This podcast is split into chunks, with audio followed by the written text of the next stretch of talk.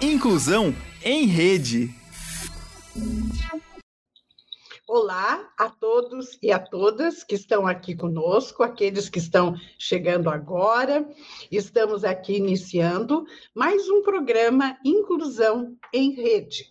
Hoje, dia 10 de setembro, exatamente às 16 horas e 34 minutos, horário de Brasília.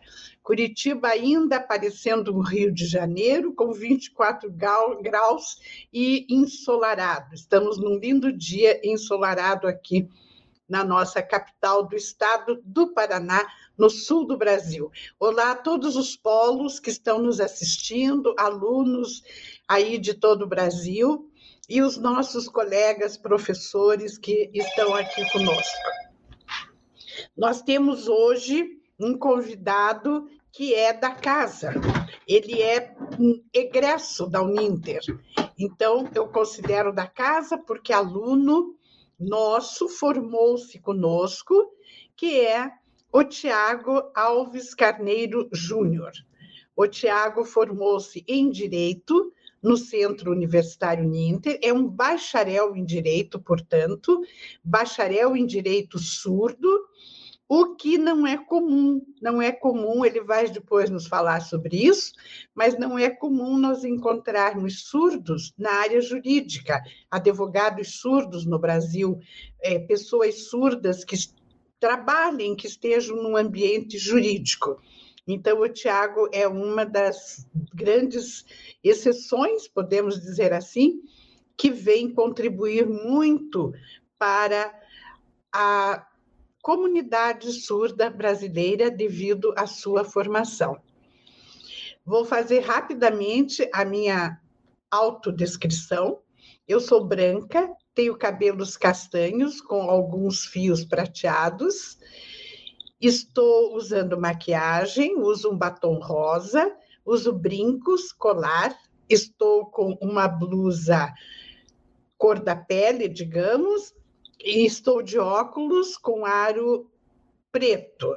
Estou na frente de um fundo da Uninter, azul marinho, no qual está escrito Uninter e tem a logo da instituição. Os nossos intérpretes de Libras Tiago Sarieto e Marcele Mesquita, que hoje estão aqui trabalhando conosco, estão usando a camisa azul marinho da Uninter com o logo da nossa instituição. O Tiago é branco, usa tem cabelos pretos, está usando óculos com armação preta e um fone de ouvido e usa barba. A Marcele Mesquita é branca, cabelos castanhos escuros, está maquiada e ambos estão na frente de um fundo azul atlântico, que é o nosso padrão. Tiago, boa tarde. Eu vou pedir ao Tiago que faça a sua autodescrição. Você prefere que eu faça, Tiago, ou você faz a sua autodescrição? Boa tarde eu vou fazer a minha vou pedir primeiramente boa tarde, vou me identificar, né? Sou o Tiago. Se ele preferir, eu posso fazer. Tiago, se você preferir e me autorizar, eu faço a sua audiodescrição. Não, pode ser, professora, por favor. Então, o Tiago é branco, é loiro, tem cabelos loiros, tem olhos claros, olhos azuis, ele está com uma leve barba, cabelos curtos, usa um terno preto com camisa azul e gravata azul num tom mais escuro. Está na frente de um fundo claro, branco. Esse é o Tiago. Tiago, agora você pode cumprimentar Obrigado. os nossos espectadores Obrigado, professora. Bem, é, sou o Tiago e esse é meu sinal em língua de sinais. E eu moro, sou de Curitiba.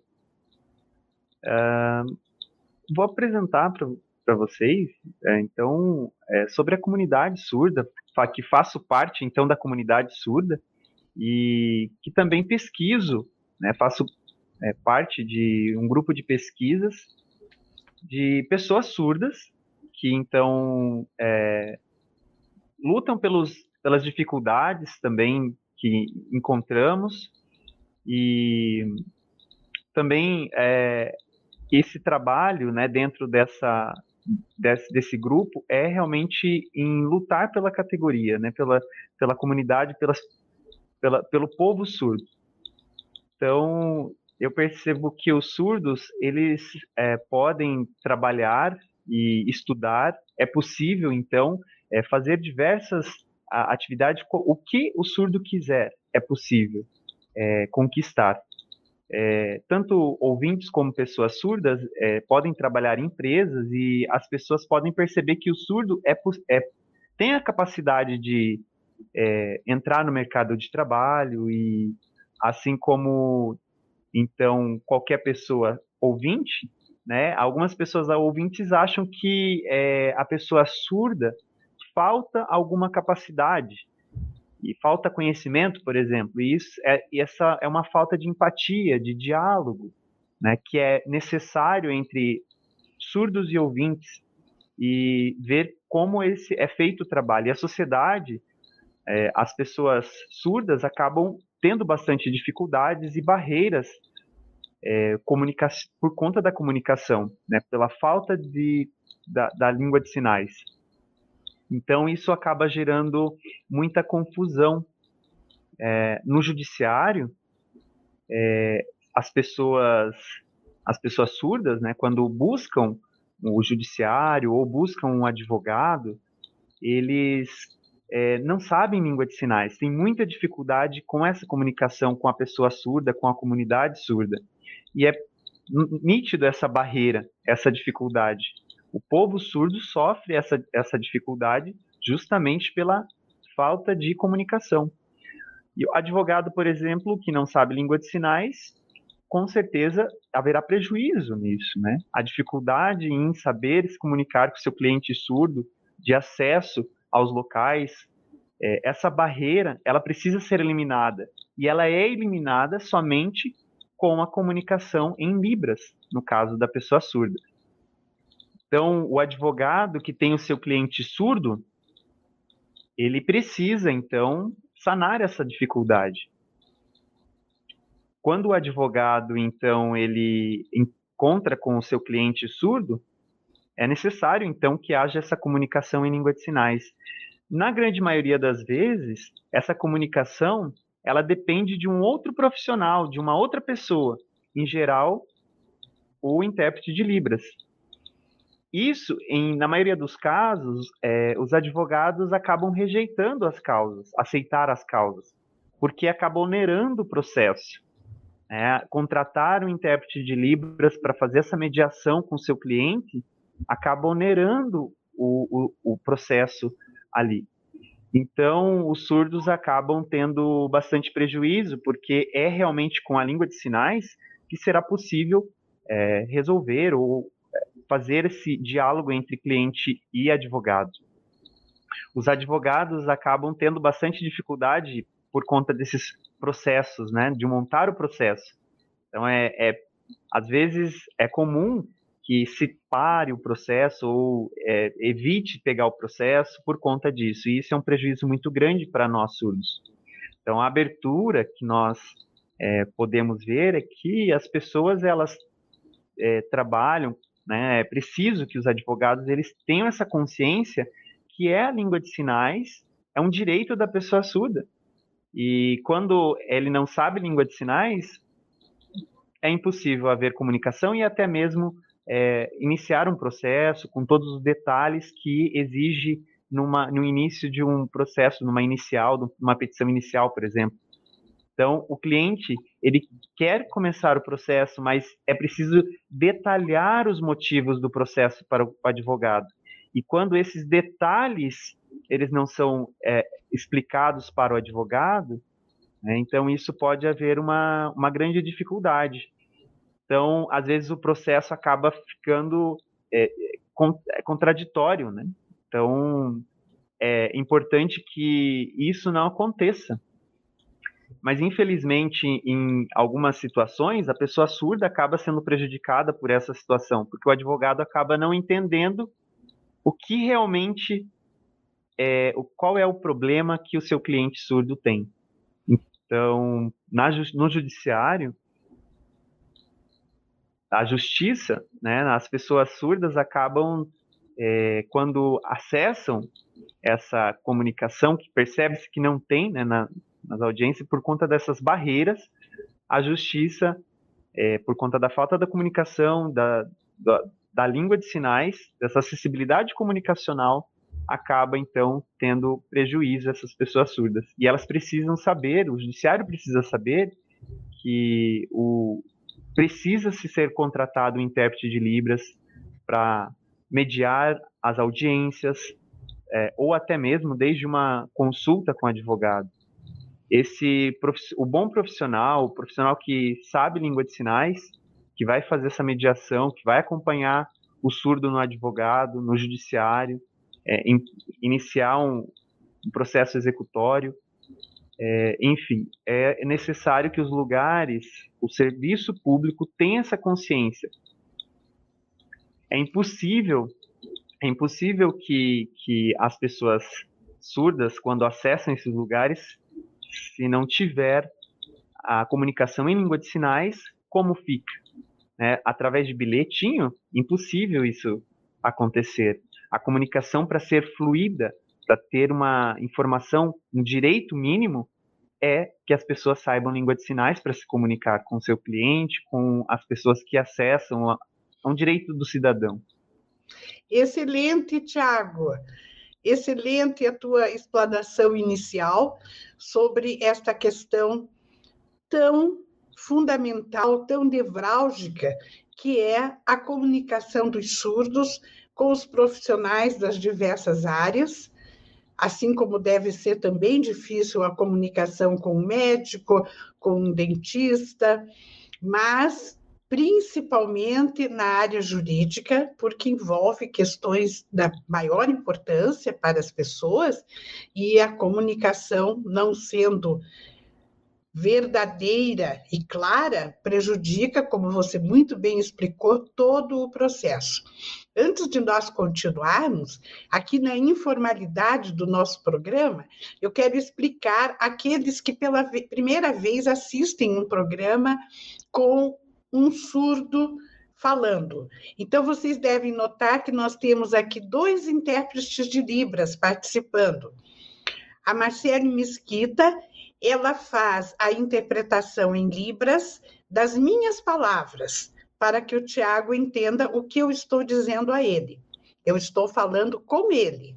E a Marcele está fazendo a tradução do português para Libras. E temos aqui o Tiago Sareto, que é um intérprete de Libras, que está fazendo justamente o oposto. Ele está passando para o português a comunicação do Tiago em Libras. Então, em outras palavras, o Tiago faz a voz do Tiago Carneiro. São dois Tiagos, olha que interessante. O Tiago Sareto está fazendo a voz do Tiago Carneiro. Desta forma, nós promovemos a total acessibilidade comunicacional para este programa e principalmente para o nosso entrevistado, o Tiago Alves Carneiro. Eu adorei as explicações e achei super interessante você falar na necessidade do intérprete de Libras nessas eh, eh, reuniões né, com advogados, no, nos momentos de audiência, nos contatos todos do ambiente jurídico. E eu quero aproveitar aqui para fazer um comentário, porque há um entendimento equivocado de que os intérpretes de Libras, quando vão acompanhar um surdo nesses ambientes, o intérprete de Libras vai sempre graciosamente é? Isso não é uma verdade, porque vejam, os intérpretes de Libras são profissionais. Eles estudam durante muitos e muitos anos e continuam estudando durante a sua trajetória profissional para serem intérpretes de Libras de excelência, como são os nossos da Uninter. Então, os intérpretes de Libras profissionais, eles não podem participar graciosamente. Isso vem de já um ranço, digamos assim, que existe no meio da inclusão, de, de assistencialismo, né?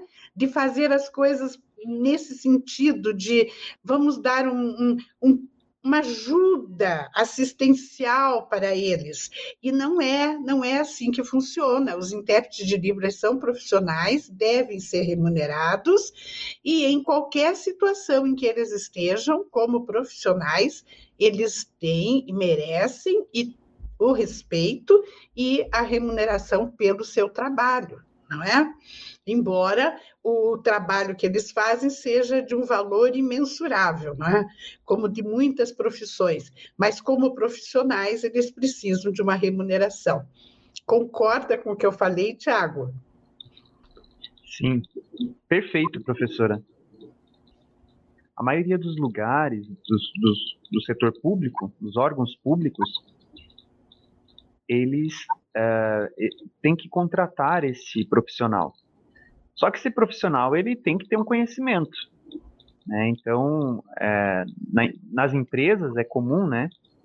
no órgão público, é, ele, é necessário, né? não é qualquer órgão público que.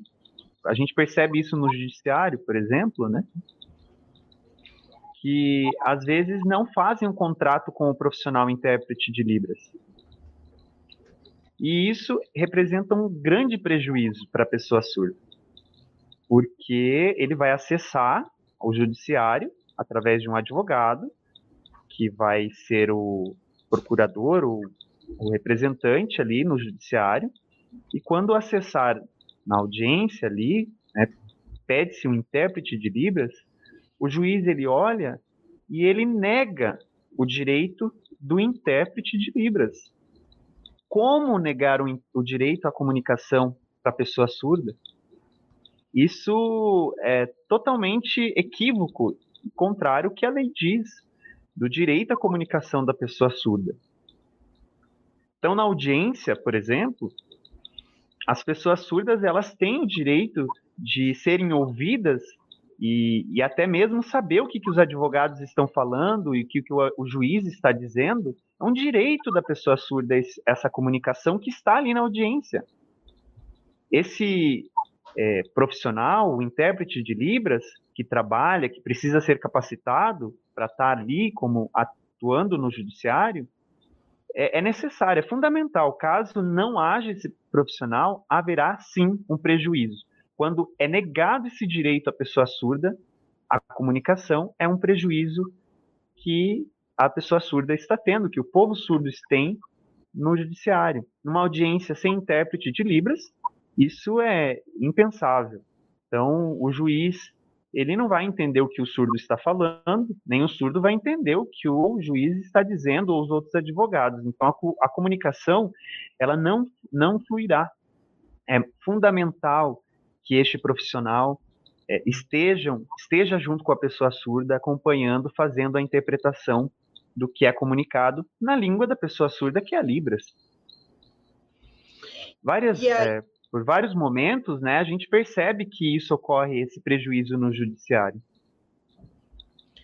E... Então nós precisamos é, lutar para que a lei ela, ela seja colocada em prática, para que não haja prejuízo para a pessoa surda, que seja contratado um profissional intérprete de libras lá na audiência ou para o judiciário, no órgão, enfim, onde haja essa audiência ou esse, essa situação, e que esse profissional se faça presente ali hum, para fazer essa mediação entre as pessoas surdas e ouvintes.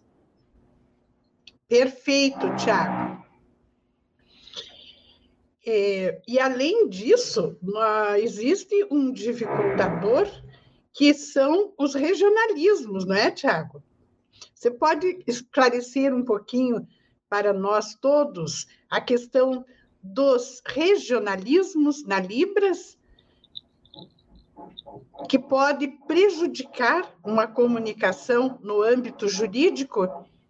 Vamos dizer, se você reside em Curitiba e você vai ter uma audiência no norte do Brasil, lá no Maranhão, existe um dificultador nesta comunicação em Libras, quando ela, quando ela acontece, que são os regionalismos da Libras? Sim, é, existe sim essa, essa, essa, especificidade, essa diferença é, de, de, local para local, por exemplo, no Maranhão, esse é o sinal, né, no Rio de Janeiro, São Paulo, Porto Alegre, enfim, é, em cada canto existem os, os sinais é, que são regionais. A Libras ela não é igual de norte a sul, né? de ponta a ponta existem as suas diferenças e a lei a lei federal ela precisa que então é, as pessoas é, tenham o mesmo a mesma sinalização pelo menos no, no âmbito judiciário, né? É necessário que alguns algumas é, questões linguísticas e gramaticais sejam respeitadas para que esse, essa comunicação, então, haja um entendimento e uma compreensão comum. Então, a lei federal, ela determina isso, que é possível, é, para que haja essa comunicação, então, e seja é uma comunicação clara para todas as pessoas de norte a sul, é necessário que se haja um, uma convenção ali e, e, um, e um conhecimento único no judiciário, porque a língua, né, a, a linguística, ela tem as suas particularidades. E é por isso a necessidade de se criar um sinalário com conceitos é, únicos e que é, de forma linguística seja isso explicado de forma clara e ficar assentado isso entre a comunidade surda, de norte a sul do país.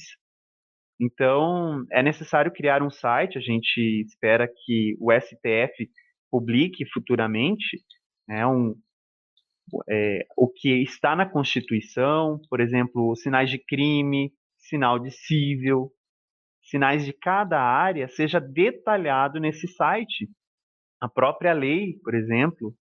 Então, os incisos, os artigos, os parágrafos, eles tenham ali essa, esse esclarecimento para que a pessoa surda ela possa acompanhar e obter conhecimento e, e ter clareza do que é praticado ali. E esse conhecimento, os surdos hoje se veem refém, porque eles estão totalmente depende, dependente da língua portuguesa para ler e acabam não tendo um esclarecimento na sua língua, que é a língua de sinais. E isso é um prejuízo. É, o Vadmecum, o Vadmecum, o Vadmecum, por exemplo, é um, é um documento, é um, é um livro, né, um arcabouço de, de leis, é, e ali, é, é, nessa, nessa enciclopédia, né, nós temos várias leis e palavras né, e conteúdos na esfera do judiciário que é bastante pesado, que é denso, é um conhecimento denso para as pessoas. As, nem, qualquer pessoa que pegar o Vadmecum terá dificuldade, então, de, de ter acesso à, à compreensão desse material. Então, o judiciário ele precisa viabilizar isso junto com os advogados, né? O, o advogado, então, ele vai fazer essa essa essa explicação, né? Então é, é, é, é, muito importante que se haja essa sinalização, esse, esse consenso regional, principalmente de sinais na área, na esfera do judiciário, para que não haja prejuízo. Com certeza temos que respeitar o regionalismo, mas dentro da esfera judiciária é necessário sinalar. Desculpe, eu desliguei por um minuto só. Você não pensa que para determinadas palavras, conceitos importantes, básicos, como, por exemplo, crime, punição, hum, constitucional, anticonstitucional, não deveria haver um sinal que fosse válido em todo o Brasil para evitar confusões, desentendimentos nos momentos de conversa com o advogado, de uma audiência. Eu digo isso porque nós temos um termo de cooperação técnica entre a Uninter e o TRT Nona Região, especificamente com o desembargador Ricardo Tadeu Marques da Fonseca, para justamente eh, colaborar na inclusão da comunidade surda brasileira, e a nossa primeira ação foi um, uma tentativa de criarmos um glossário jurídico em Libras, válido para todo o Brasil. Você não, não acha que isso seria muito benéfico nas questões comunicacionais dos surdos, entre surdos e ouvintes? Sim, professora, concordo plenamente. É, é muito importante que, que as pessoas que as, estão nesse grupo, né, que participam desse grupo, é, possam debater e dialogar sobre as suas ideias e dirimir qualquer diferença para que nós avancemos e conseguimos estabelecer então é, ali criarmos um glossário então jurídico.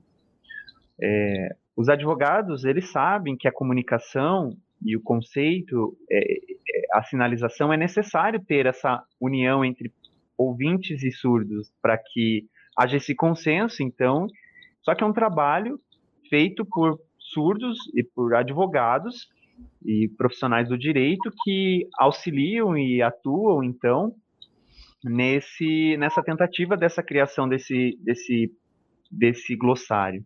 Então, por exemplo, a palavra então a palavra impugnação, essa única palavra, ela tem, de, tem dois, pelo menos dois significados diferentes. Então tem na área do, civil, né, na, na área do direito, do judiciário e na área policial. Na área policial, por exemplo, faixa amarela, né?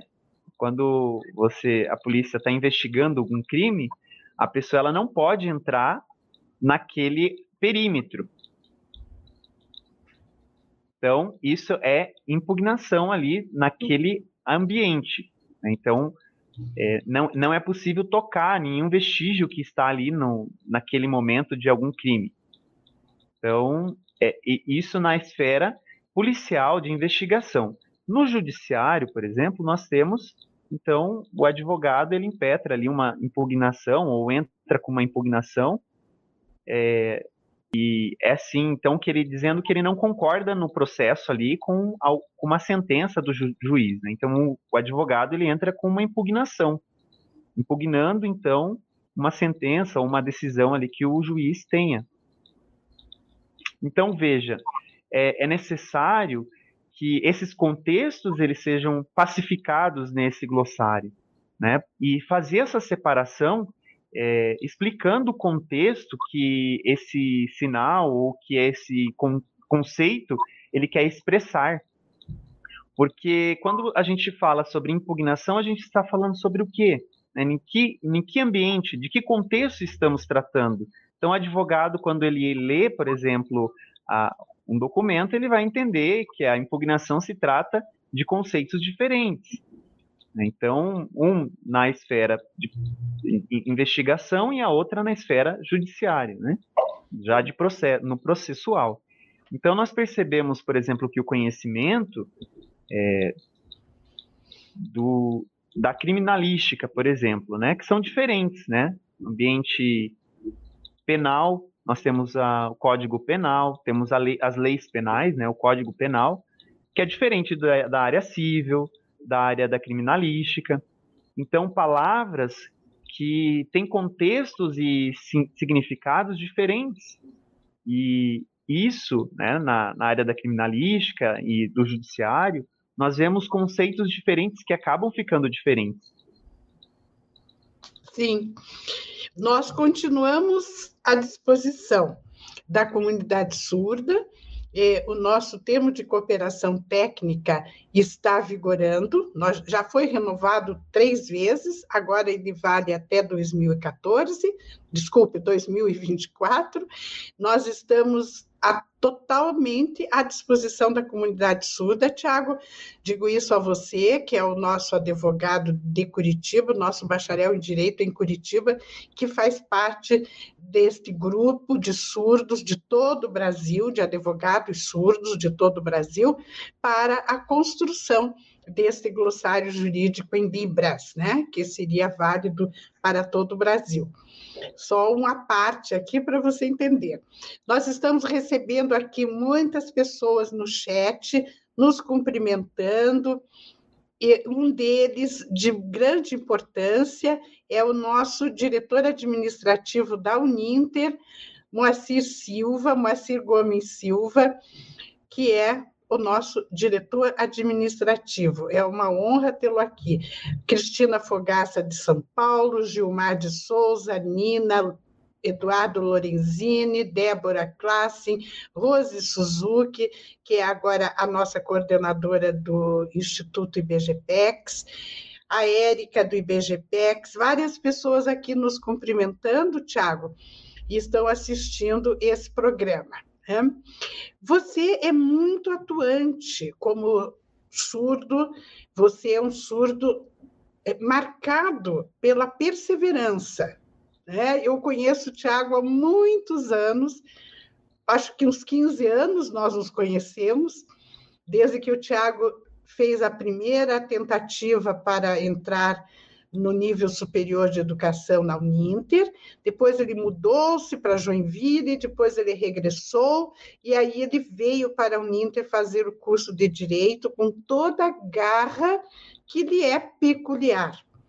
Ele é muito dinâmico, é muito atuante nas questões ligadas à inclusão dos surdos, né? da comunidade surda brasileira e faz parte de uma organização que chama-se ONAS, é Organização Nacional para Diversidade Surda. Tiago, desculpe, alguma correção? Isso, é, eu só estou passando o sinal aqui, então, do ONAS. Ah, o sinal de ONAS, o sinal em Libras de ONAS, da organização da qual eu falei. Pode repetir o sinal, Tiago, por favor? Veja, este aqui, ó. ONAS. É, a organização, então, nós que criamos, fundamos em 2017, na verdade, ela, ela foi registrada, então, em 2019, somente 2019, depois de bastante discussão e debate, né? Nós, é, surdos no Brasil inteiro, nos, nos organizamos, né, de Curitiba, de vários estados e cidades brasileiras, para discutir, então, é, sobre segurança, sobre direito da pessoa surda, e dentro nós trabalhamos, então, com várias temáticas, né, de segurança, sobre saúde, sobre trabalho, empregabilidade, e o que, que nós é, queremos com respeito à lei, criações de leis, discussões de políticas públicas, então, é, de direitos da pessoa surda, e, e leis que hoje não estão claras, por exemplo, e prejuízos que as pessoas têm, é, pessoas surdas têm é, na esfera do direito. Então, nós é, surdos nos reunimos e é, discutimos em língua de sinais as barreiras, então, que a gente percebe, principalmente ligadas à a barreira comunicacional, a falta de, de profissionais, né, de acesso de pessoas a, a, aos órgãos que tenham fluência em língua de sinais. Então, uh, nós então conseguimos é, é, a criação, né, através dessa luta em prol do direito dos surdos, é, a, buscando então esses direitos. Obrigada. A gente faz o programa ainda em home office e eu fico com receio de algum ruído que atrapalhe e fecho. Desculpem. Eh, Tiago, vocês se reúnem em Brasília, é isso mesmo?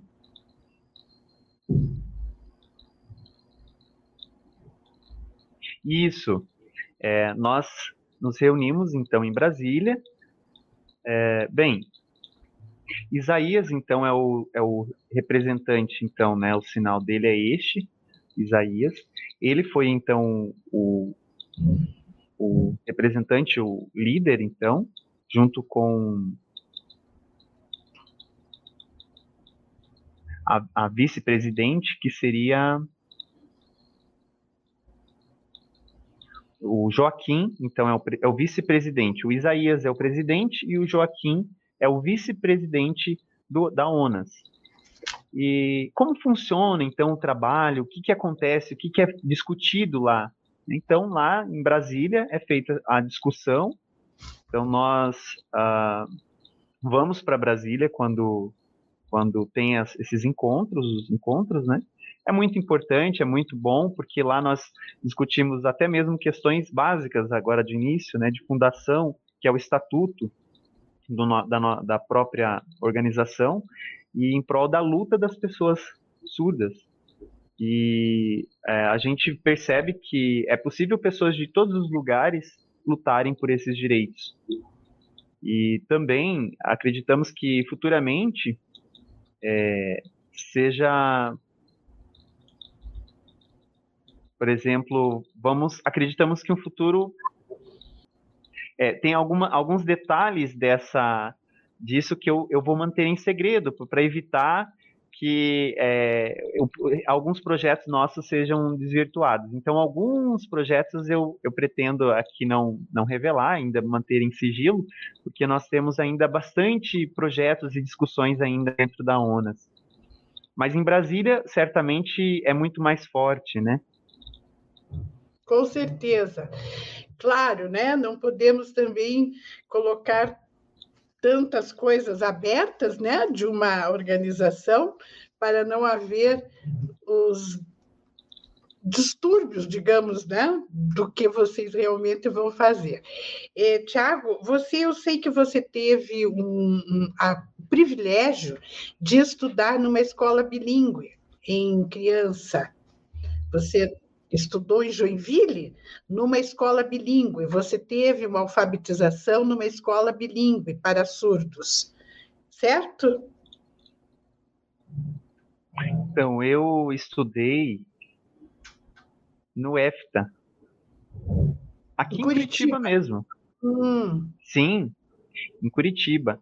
E eu estudei e eu fui, então, é, sofri bastante no início, porque o método era oralista, então eu tinha que aprender a falar e a gente não utilizava a língua de sinais para se comunicar.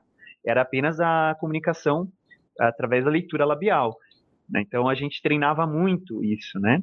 A Rafaela, por exemplo, a Rafaela Rovell, ela é uma surda que nós crescemos juntos, né? Com estudamos juntos, na verdade. E eu e ela e outros surdos, a gente, quando é, queria conversar, bater um papo, a gente usava língua de sinais.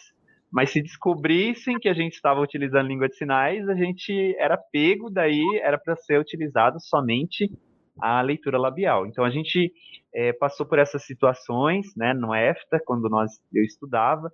Eu estudei mais ou menos três, três anos, acho que até dos três aos nove anos de idade, eu é, estudei e treinei a leitura labial, né? Então tive que desenvolver essa capacidade. Demorou um pouco, minha mãe, ela viu que é, existiam escolas especiais para pessoas surdas, mas ela viu que eu já sabia falar então, mas mesmo assim acabei indo para a educação então de surdos. Mas a educação, o ensino regular era era quase é, impossível, então, porque as pessoas falavam e eu com o aparelho não conseguia acompanhar nada. Tinha muita dificuldade, as pessoas falando ao mesmo tempo e não conseguia é, consegui, a, prestar atenção e entender. Não foi fácil, é, foi bastante difícil para mim, sofri bastante nessa época, quando eu estudei minha educação fundamental. Aí, então, é, é isso. Uhum, é, é, isso é interessante que Mas pessoas. Mas veja, professora, na hum. verdade, é, hum. o ensino bilíngue não, na verdade, o ensino bilíngue não foi parte, não fez parte da minha formação inicial.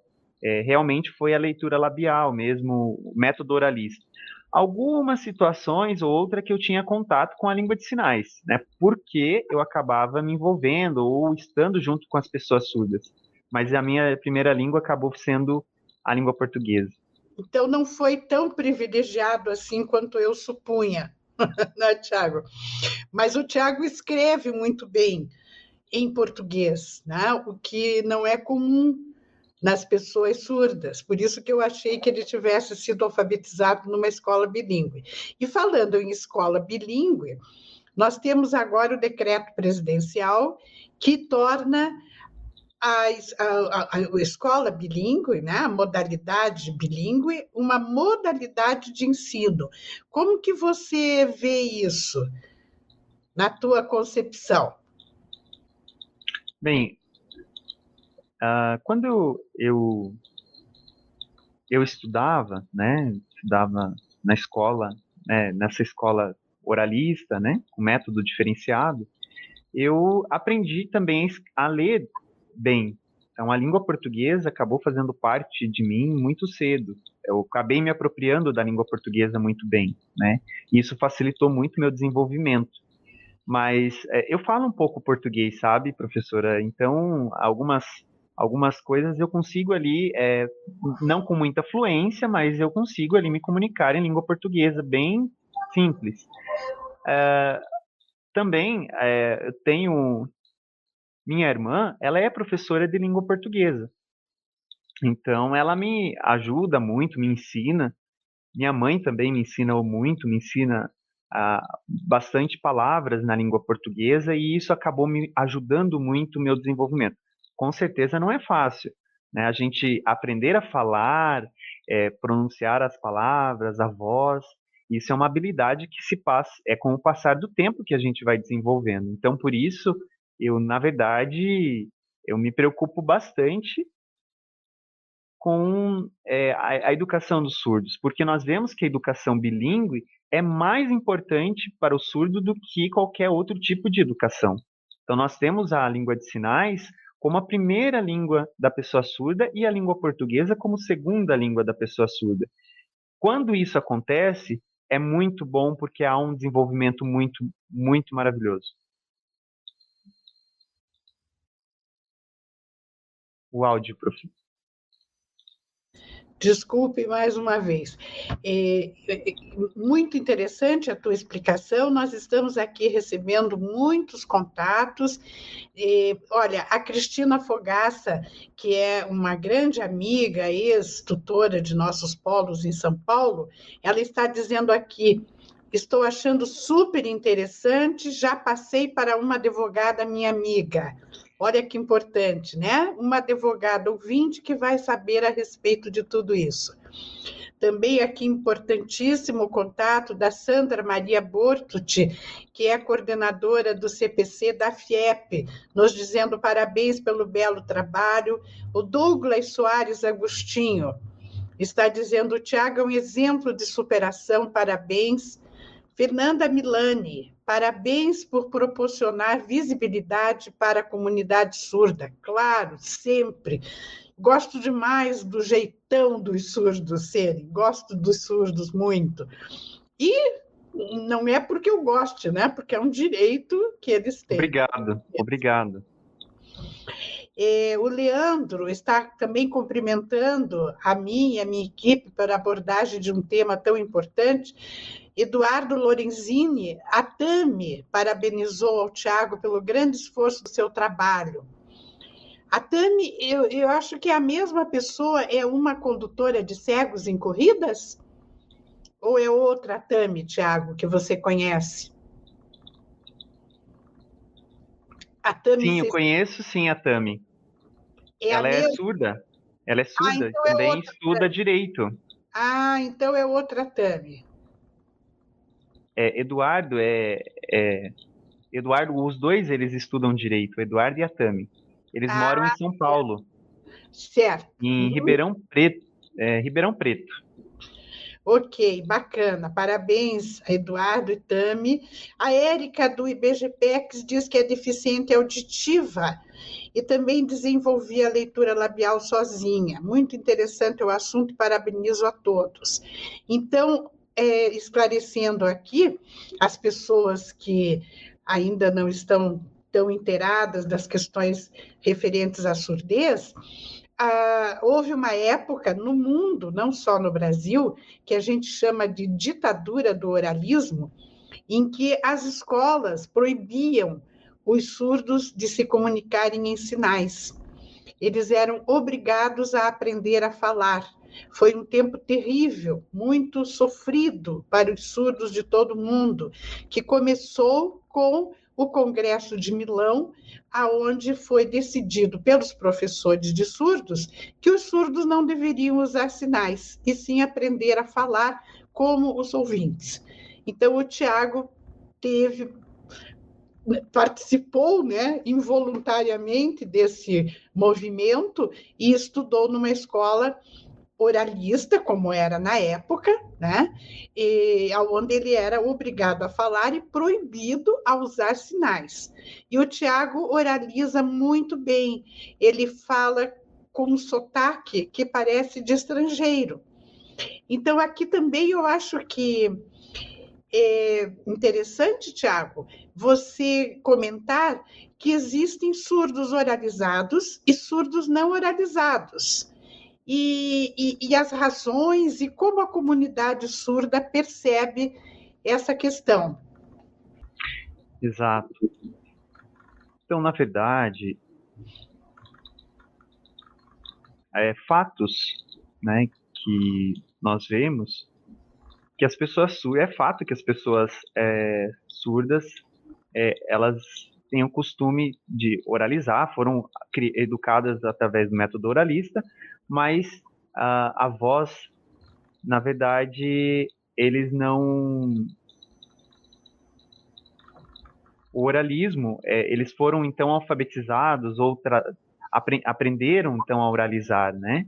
E algumas pessoas, na verdade, isso depende, cada pessoa tem, então, é, uma, uma forma, mas em geral, quando a pessoa nasce surda, ela vai utilizar, é, quando há um atraso, então, é, no desenvolvimento ali para aprender a, a, a, alfabetizar, ela precisa ser oralizada. Por exemplo, existem várias situações, na verdade, professora. Então, existem as situações onde a pessoa ela é oralizada, mas ela utiliza a língua de sinais. Há situações onde a pessoa ela é oralizada e não utiliza a língua de sinais. Há situações onde a pessoa ela é, ouve né, de uma situação e ela utiliza somente a língua, a língua de sinais para se comunicar e não se faz oralismo. Então, existem várias situações é, que é, a, as pessoas surdas estão. Né? Então, é importante que haja esse, esse aprendizagem, o conhecimento, é necessário, então, que ela tenha acesso ao conhecimento em sua língua. Então, a, que é a língua de sinais. Então, quando a pessoa surda ela é oralizada, ela acaba tendo uma experiência diferente. Né? E quando a pessoa surda utiliza a língua de sinais, ela consegue aprender e ver o mundo, perceber o mundo de uma forma diferente. Então, as pessoas surdas, por exemplo, quando se comunicam em língua em libras, é, é a libras que é a sua primeira língua. E em algumas situações, há, pessoas que são deficientes auditivos e oralizaram, né, aprenderam a oralizar, mas nunca tiveram acesso a, ao, e contato com a pessoa, com a língua de sinais, com a libras, e acabam se maravilhando quando isso acontece. Então é, é muito importante que as pessoas surdas tenham coragem para se aprender e se apropriar de sua língua. As pessoas surdas oralizadas, em algumas vezes, têm certo preconceito com a língua de sinais. Isso ocorre também. Né? E isso a gente percebe que essa barreira, é porque a pessoa não quer, né? existe essa, essa barreira de cada pessoa para que não aprenda a língua de sinais. E ela prefere então, é, ali ter, se apropriar da língua falada.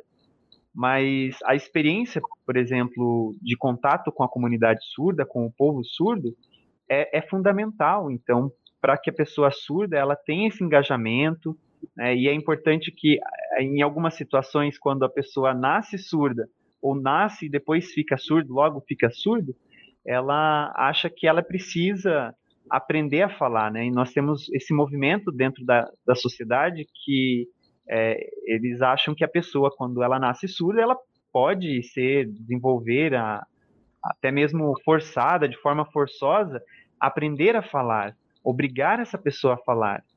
E a gente vê que isso pode acontecer que, às vezes, a, a pessoa até não tem controle da, da, da altura que fala, da voz, né? Então acaba falando alto, e isso às vezes as pessoas falam, não, você está falando muito alto, fala mais baixo, né?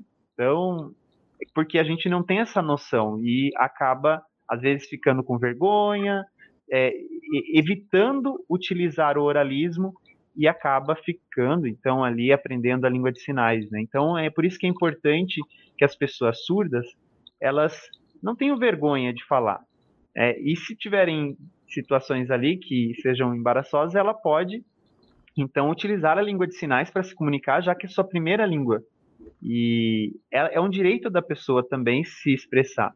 É, e controlar, por exemplo, algumas pessoas que surdas ou deficientes auditivas que utilizam aparelho auditivo, é, elas conseguem até corrigir isso, essa questão de altura que se fala. Por exemplo, no meu caso, eu utilizo. E eu tenho uma voz alta, eu falo alto. E mesmo com o aparelho, eu, eu às vezes consigo dando, equilibrando e me adaptando ali na minha fala, porque eu estou com o aparelho. E hoje nós temos aparelhos auditivos de alta tecnologia que nos ajudam a, a perceber, então, a altura, o volume da nossa voz. É, as pessoas que fazem leitura labial, elas às vezes têm dificuldade, sim, né? E o aparelho, por exemplo, ela utiliza. Por exemplo, escutar música, falar no celular, é possível fazer isso.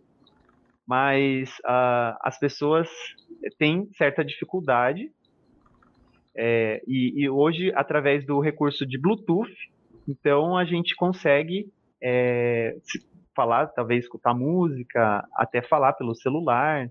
É, escutar música também dá, é possível fazer isso. Alguns surdos que utilizam língua de sinais gostam de ouvir música, é, alguns não gostam, alguns gostam, né? Essa é uma particularidade de cada um. É, alguns não entendem, né? É, às vezes a, a música, o áudio, a letra, às vezes fica meio complicado para entender, mas a vibração né, da música, é, ali para o surdo, o surdo ama essa vibração, aquele barulho, né? Aquela sensação, aquele ritmo.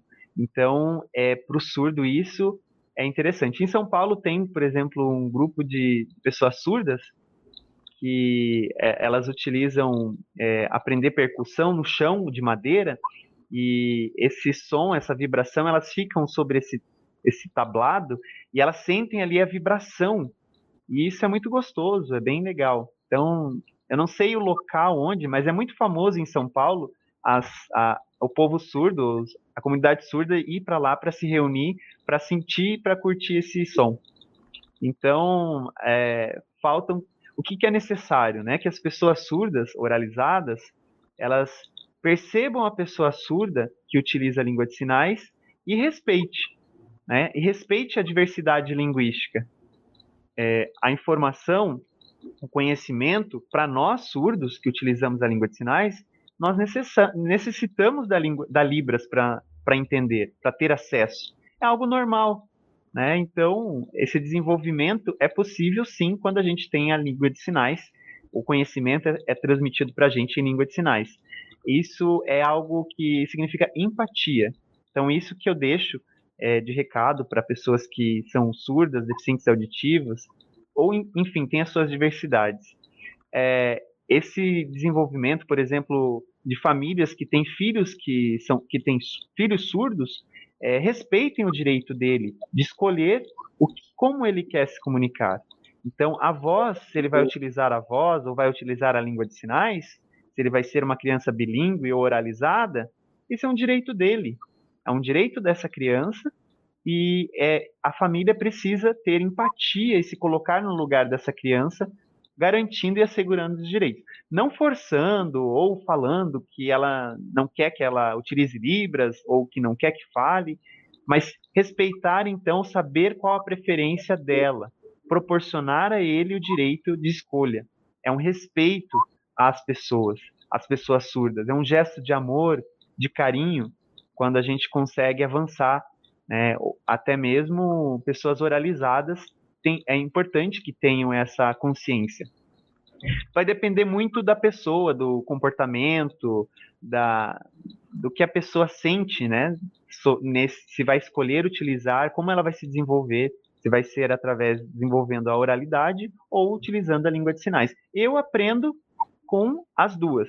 Né? Eu aprendo palavras e através de sinais. Então, às vezes eu, às vezes compreendo, é, às vezes a pessoa briga comigo e eu fico ali tentando ter paciência para entender, mas a vida é assim, a vida é assim da pessoa surda, não é fácil, nada é fácil. É sempre uma luta, não é, Tiago?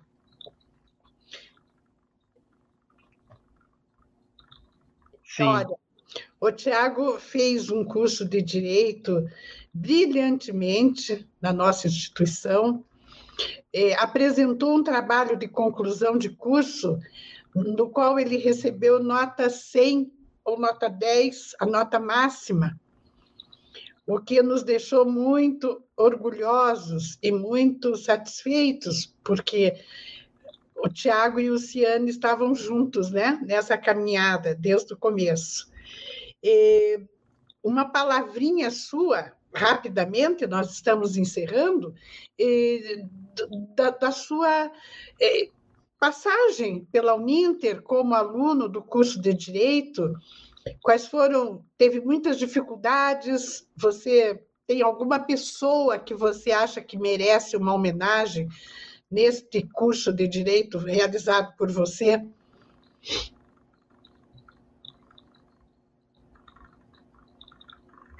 Bem, quando eu comecei, então, é, eu vi as pessoas surdas tendo bastante dificuldade de acesso até comunicação. E, e eu percebia também a falta de profissional, de advogados, é, que não sabiam língua de sinais. Eu me senti desafiado. Eu falei, eu quero ser um futuro advogado. E é, meus pais não acreditaram, né? Acharam que eu estava brincando, acharam que era brincadeira. Eu falei, não, é verdade. Eu quero, é um dom, eu acho que é possível, eu acredito. E eu fiz o vestibular em dois, dois lugares, em Joinville, e eu não passei, por, e lá não tinha intérprete. E por conta desse prejuízo lá da instituição não ter intérprete, eu acabei desistindo do curso. Então eu vim para Curitiba, fiz o vestibular, fiz a prova, e para minha surpresa eu passei. Fui aprovado pela primeira vez em 2010, eu não me recordo muito bem. E eu não tinha na época dinheiro para pagar a faculdade, né? Tinha dificuldades ali é, financeiras naquele momento. Mas em 2013 eu novamente consegui passar no processo seletivo e assim me programei. E em 2014, se não me engano, eu entrei e comecei a fazer o curso. Eu pensava, eu ficava assim, ah, acho que é, vai ser pesado e ficava pensativo sobre tudo, né? Porque é um curso extremamente denso, tem bastante, exige bastante leitura, né?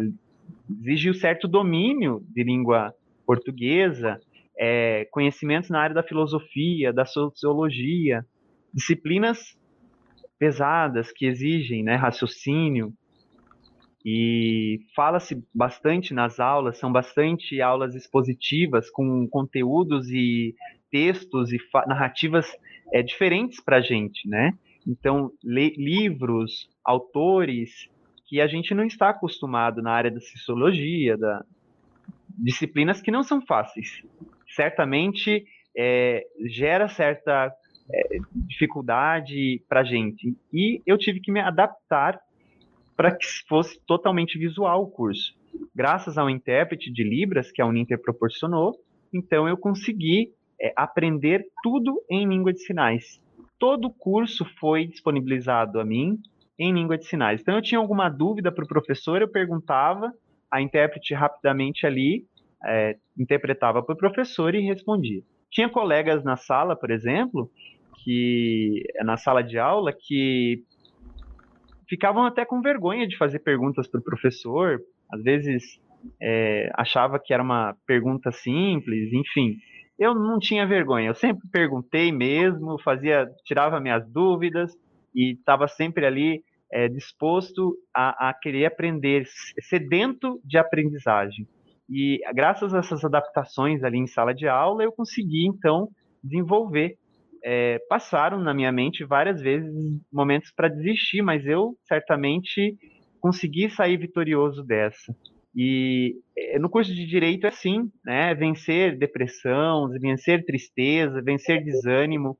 A gente tem que superar isso. É, graças ao foco no estudo, eu consegui então é, vencer todos esses desafios. Né? A língua de sinais, é, ela às vezes é, com certeza me ajudava. Eu pedia para colegas para fazerem resumo, me ajudarem ali a fazer resumo de textos. Então esses resumos me ajudavam bastante também na no conteúdo. Então eu não perdia nenhum tipo de aprendizagem que era transmitido. Eram cerca de três horas, passava às vezes tinha dias que eu passava madrugada lendo, estudando, e logo em seguida tinha que ir para o trabalho, e logo em seguida voltar a, estudo para a faculdade, para a cadeira, sala de aula, certamente fisicamente eu estava exausto, mas consegui firmemente avançar até o fim e chegar então a, até a formatura do, do curso de direito. Graças a Deus consegui então concluir, graças ao intérprete, os intérpretes de libras que estavam ali comigo quatro horas em sala de aula interpretando. E certamente não é fácil não foi fácil para mim, não é fácil para ninguém. Às vezes eu tinha sono, mas ali estava ali resistindo, é, mesmo cansado, para assistir às aulas e participar. Eu aprendi muito, muito. Mas sabe o que, que me ajudou bastante também? É que os professores na Uninter me ajudavam, me acompanhavam e se adaptavam para me atender. Né? Então eu conseguia ler livros, alguns livros eu não conseguia comprar, então eu tive que uh, estudar para a prova, precisava, às vezes o professor me ajudava e, e, me emprestava livros, e, e faltava assim, né, recursos na, né, na faculdade falta às vezes dinheiro para comprar as coisas, mas eu não estava ali. O mais importante era é, a leitura do, né, esse acompanhamento que era muito importante. Então eu consegui desenvolver é, e assim passar então nessas disciplinas, graças a Deus, consegui finalizar, mas não foi fácil. Mas foi bastante difícil, pesado, né? Conseguiu. Conseguiu. Você, como já colocaram aqui, é um exemplo, e realmente é, né? Falando é, a verdade é. E ele nesta trajetória, conquistou admiradores, professores que o admiram, que foram professores do Tiago, inclusive o professor André Peixoto, né, que é um, um grande mestre no direito, é um admirador do Tiago e eu está convidando para fazer o mestrado em direito conosco na Uninter. Nós estamos esperando por você, Tiago. Olha aqui, o nosso diretor, Moacir Silva, e muito interessado nas questões da inclusão, está dizendo: Leomar, estou adorando o programa. Quanta riqueza nas experiências de vida do Tiago, muito aprendizado. Olha aí que importante. Muitos cumprimentos, viu? Muitos cumprimentos nós estamos recebendo aqui por esse programa. A tua participação, Tiago, foi brilhante. Eu fico muito feliz de que você pôde estar aqui conosco. Você trabalha na OAB, ele está, inclusive, no seu horário de trabalho, né?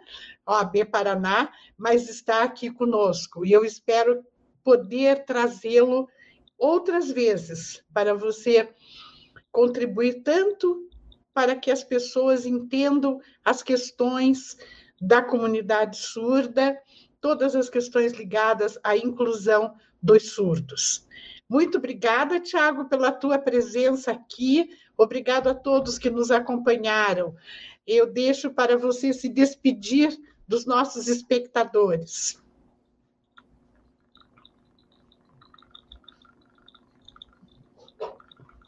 Eu quero agradecer, em primeiro lugar, a professora Leomar pelo, pelo convite de participar e fazer essa fala nesse programa. Eu acredito que a sociedade, a comunidade surda, ela precisa ter a, a, a inclusão para que haja, então, a inclusão, a sociedade precisa respeitar as pessoas surdas. São anos de luta. É, no meu caso, fui vitorioso, tive o sucesso em concluir o meu curso e agradecer a Uninter por perceber em mim as capacidades de, de conseguir ir até o final, enxergar em mim as possibilidades e abrir as, as portas para as minhas possibilidades e chegar até aqui. Então, hoje é, eu quero. É, estou na OAB, né, atuo na OAB e também estou estudando para passar na prova da OAB. E se Deus quiser, isso vai ser concretizado. Parabéns, Tiago. Felicidades, muito sucesso sempre e conte sempre com a gente aqui. A Uninter está muito com obrigado. você. Então, estamos encerrando o nosso programa de hoje. Eu agradeço a todos que estão aqui conosco, todos os comentários tão agradáveis da gente ler, e aproveito para já deixar o convite para o próximo programa Inclusão em Rede, na próxima sexta-feira, às 16h30. Espero por vocês. Muito obrigada. Inclusão em Rede. Tchau.